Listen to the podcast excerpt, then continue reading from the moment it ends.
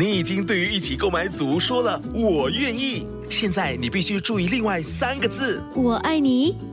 我知道，BTO 不是 HFE。如果你在申请预购组屋，必须获得购屋资格通知书，简称 HFE 通知书，整个程序约需一个月。还没取得 HFE 通知书，请上网 homes dot hdb dot gov 直来去申请。新闻就是新闻第四集，佩洛西旋风访台近十九小时，国际形容这是台湾陷入第四次台海危机的历史一刻，战争与和平悬于一线。就中国的核心原则与立场，按他们的说法，台湾问题的本质不是所谓民主问题，而是事关中国主权和领土完整的重大原则问题。在涉及中国主权和领土完整的问题上，中国采取的反制措施是正当的、必要的，都毫不过分。而台湾自1949年以来，核心不变的原则是什么呢？另外，随着时空的推移，这核心立场和主轴思维。已经改弦易辙，亦或根本没变过呢？本期节目，我们特邀台湾立法院助理，自公元两千年起曾任三届台湾总统选举幕僚智囊团的李建中先生前来分析。李先生，您的观察？我觉得很好玩的是，你刚刚说的是有发生过任何变化吗？或者是从来没有变化？就我个人的答案，我认为是没有变化。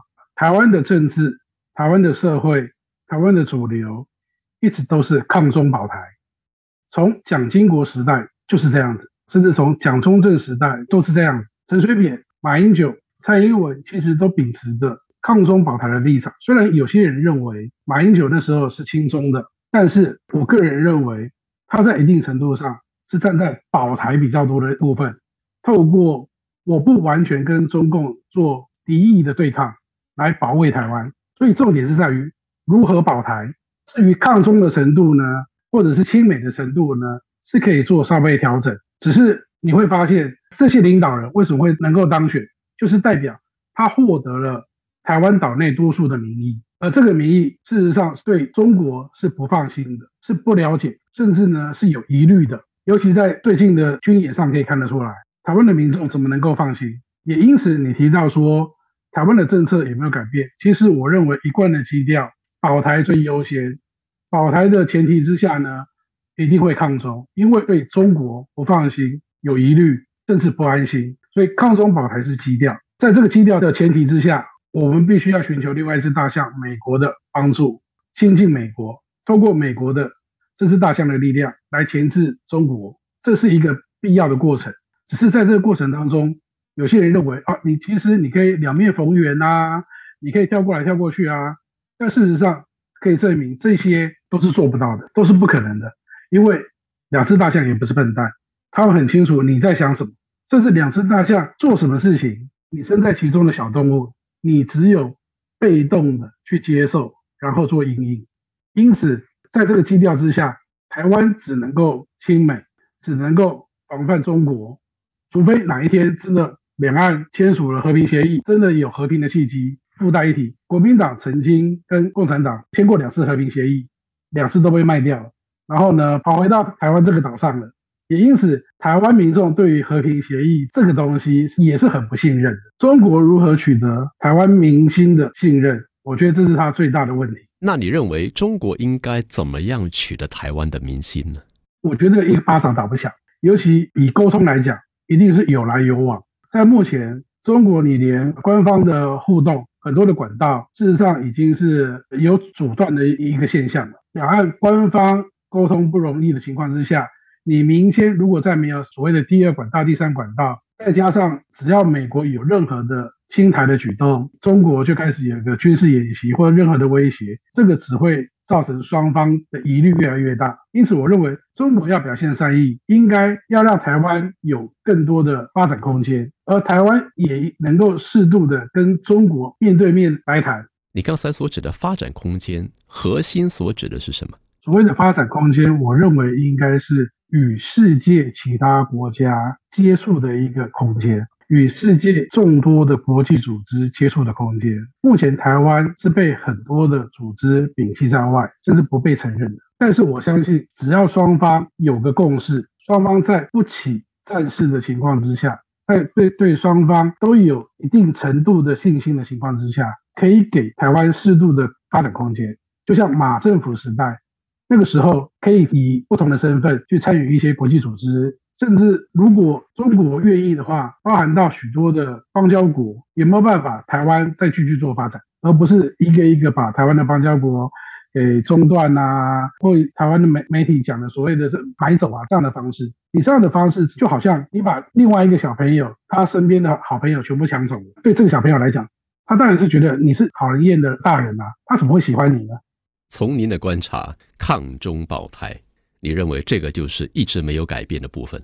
只不过在不同的总统的历任之下，抗中的成分有些时候多一些，保台的成分多一点。那有些时候呢就会对调。如果是以马英九作为例子的话，他就是如大家所说亲中的比较多。而我们也看到，在马英九时代，中国跟台湾的贸易往来等都非常的频繁，所以这个抗中多一点点，保台多一点点。在里边游走或穿梭，它就影响到整个台湾在经济方面的发展，甚至在国际上的发展。刚刚你说到很好玩的一点，你认为马英九时代那个时候经贸互动是一个高峰，但是 事实上，根据不管是台湾的经济部的统计，或是台湾农委会统计，蔡英文政府时代两岸经贸的互动程度，或是农产品呃销往大陆。或者是台湾外销到中国大陆的比例是每年屡创新高，也就是蔡英文时代卖的东西，不管是什么晶片或者是农产品，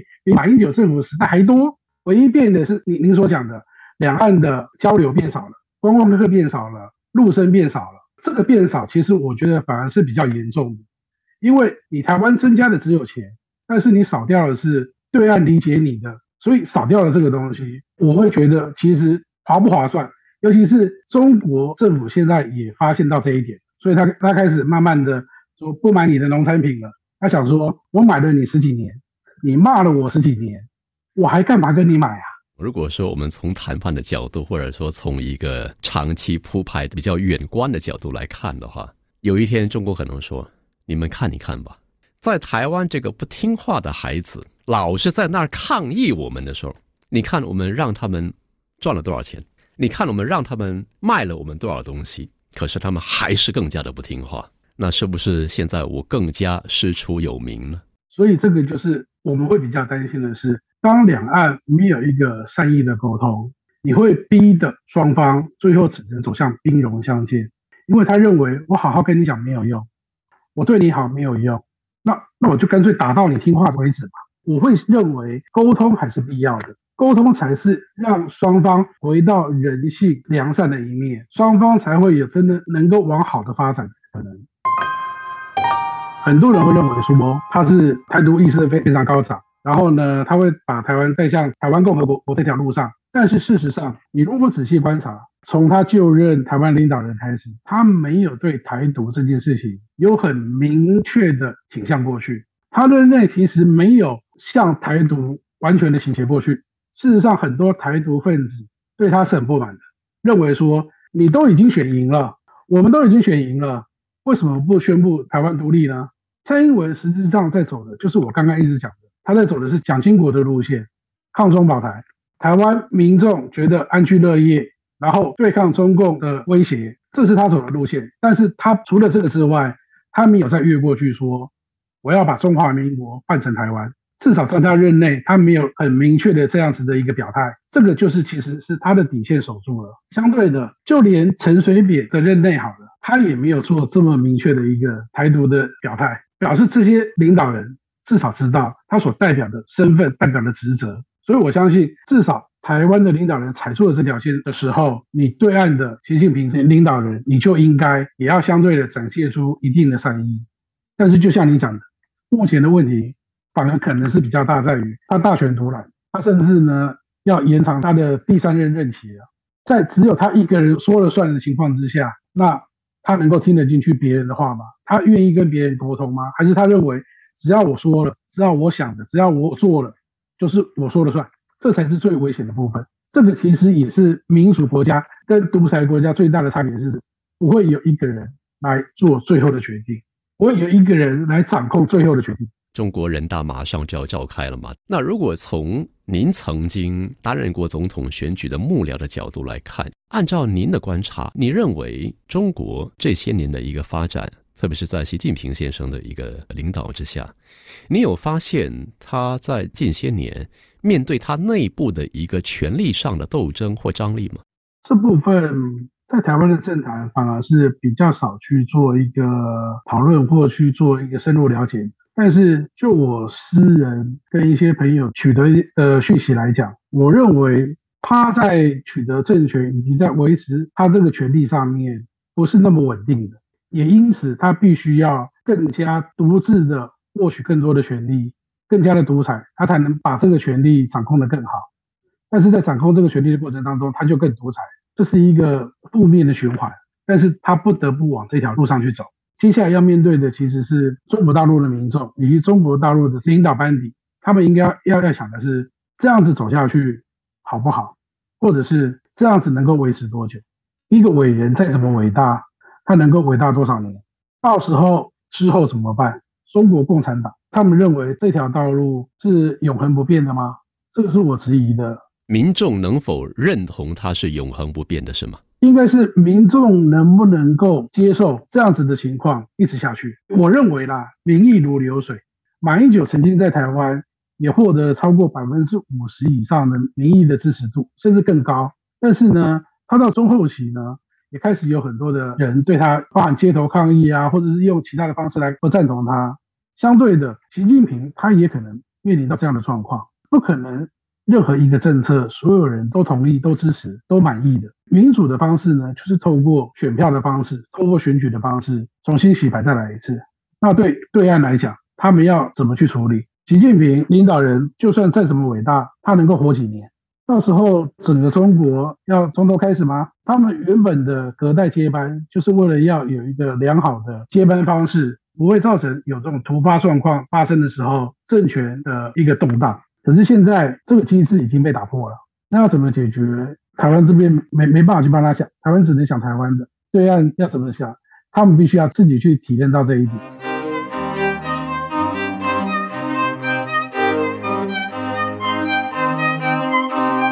那你认为这一次让佩洛西登陆台湾，会削弱或已经削弱习近平的领导班子的威权吗？我认为这几天还看不太出来。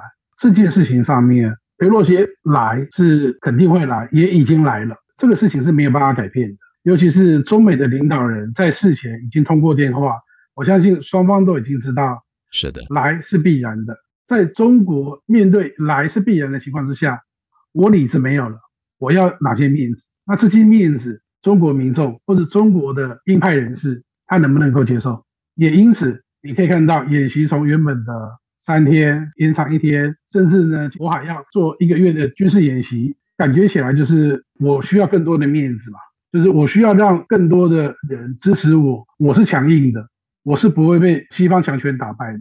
但是说老实话，一般老百姓就跟台湾民众一样，真的很在乎这个吗？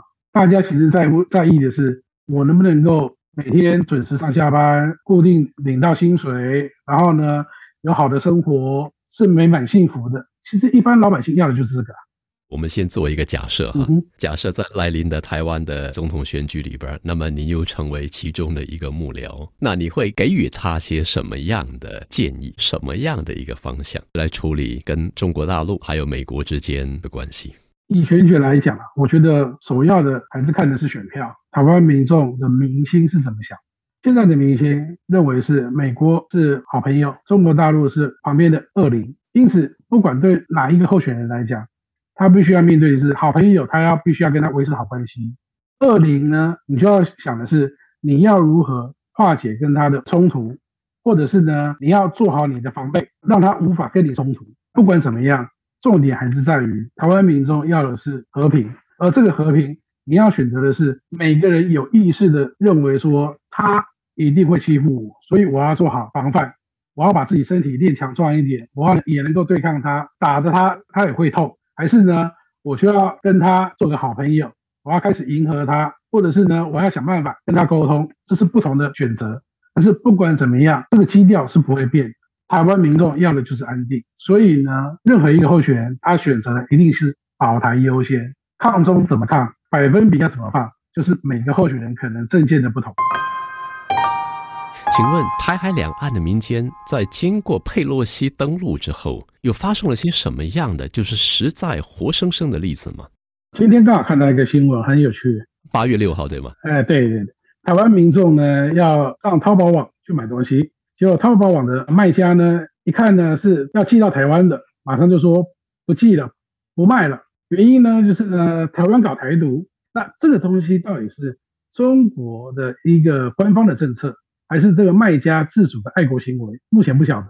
但是呢，这个现象已经产生了，后续会不会延伸更广也不确定。但是至少就民生方面，实际上已经看得到有影响。这这几天很多艺人呢，都被迫呢要在他们的微博要泼“我们只有一个中国”这个表示，这个文字没有放这个讯息的艺人呢，就开始被很多的所谓的小粉红在攻击呀，或者开始在追问。这也是艺人他现在面对到的一个困境，就是呢，他们是要娱乐所有的大众的，但是呢，他被迫参与到政治上的表态。虽然歌神张学友是无辜的哈，嗯哼，但千万不能够说他那句话，一说了你马上就被下架。我觉得这个其实也就是我刚刚一直在说，台湾民众为什么对对岸没有信心，或是对岸有疑虑的一个态度。张学友喊一个“香港加油”，碰到汶川大地震的时候。台湾的民众一样喊四川加油，四川人加油。那为什么张学友喊香港加油就就不行，就要被赋予政治意义？台湾艺人 Hebe 吃意大利面放到微博上面，居然被攻击他是台独，只因为裴洛西是意大利籍。如果不是因为 Hebe 这个事情，我根本还不晓得裴洛西是意大利裔，这很很可笑的事情。我觉得这种无限上纲的政治化行为。才是造成两岸冲突的一个负负面的一个做法。这样的方式不会让两岸往越来越好的方向走，只会让彼此更加的敌视，造成艺人要么就选边，要么你想办法能闪则闪，能躲则躲。那这还是两岸吗？而且也不要吃 pizza，这阵子最好最好什么都别吃就好了。欢迎新加坡的朋友们，大家都常常来台湾品尝美食。我们再次感谢您，我也谢谢您，谢谢。要沟通协商，双方的前提、核心原则与立场必须一致，有共识。明眼人心里有数。若两岸搭建沟通的桥梁真的始于半个世纪前，而各自建桥的立基点和桥头往外伸展的方向与角度等都是各有谋算，如此，两端会有可能出现端对端、对嘴衔接桥梁的一天吗？倘若你是在外围游走觊觎的猎食者。您会用哪种最省力、最保本的方式来捕获猎物？还是那句古训：“人心比万物都诡诈，坏到极处，谁能视透呢？”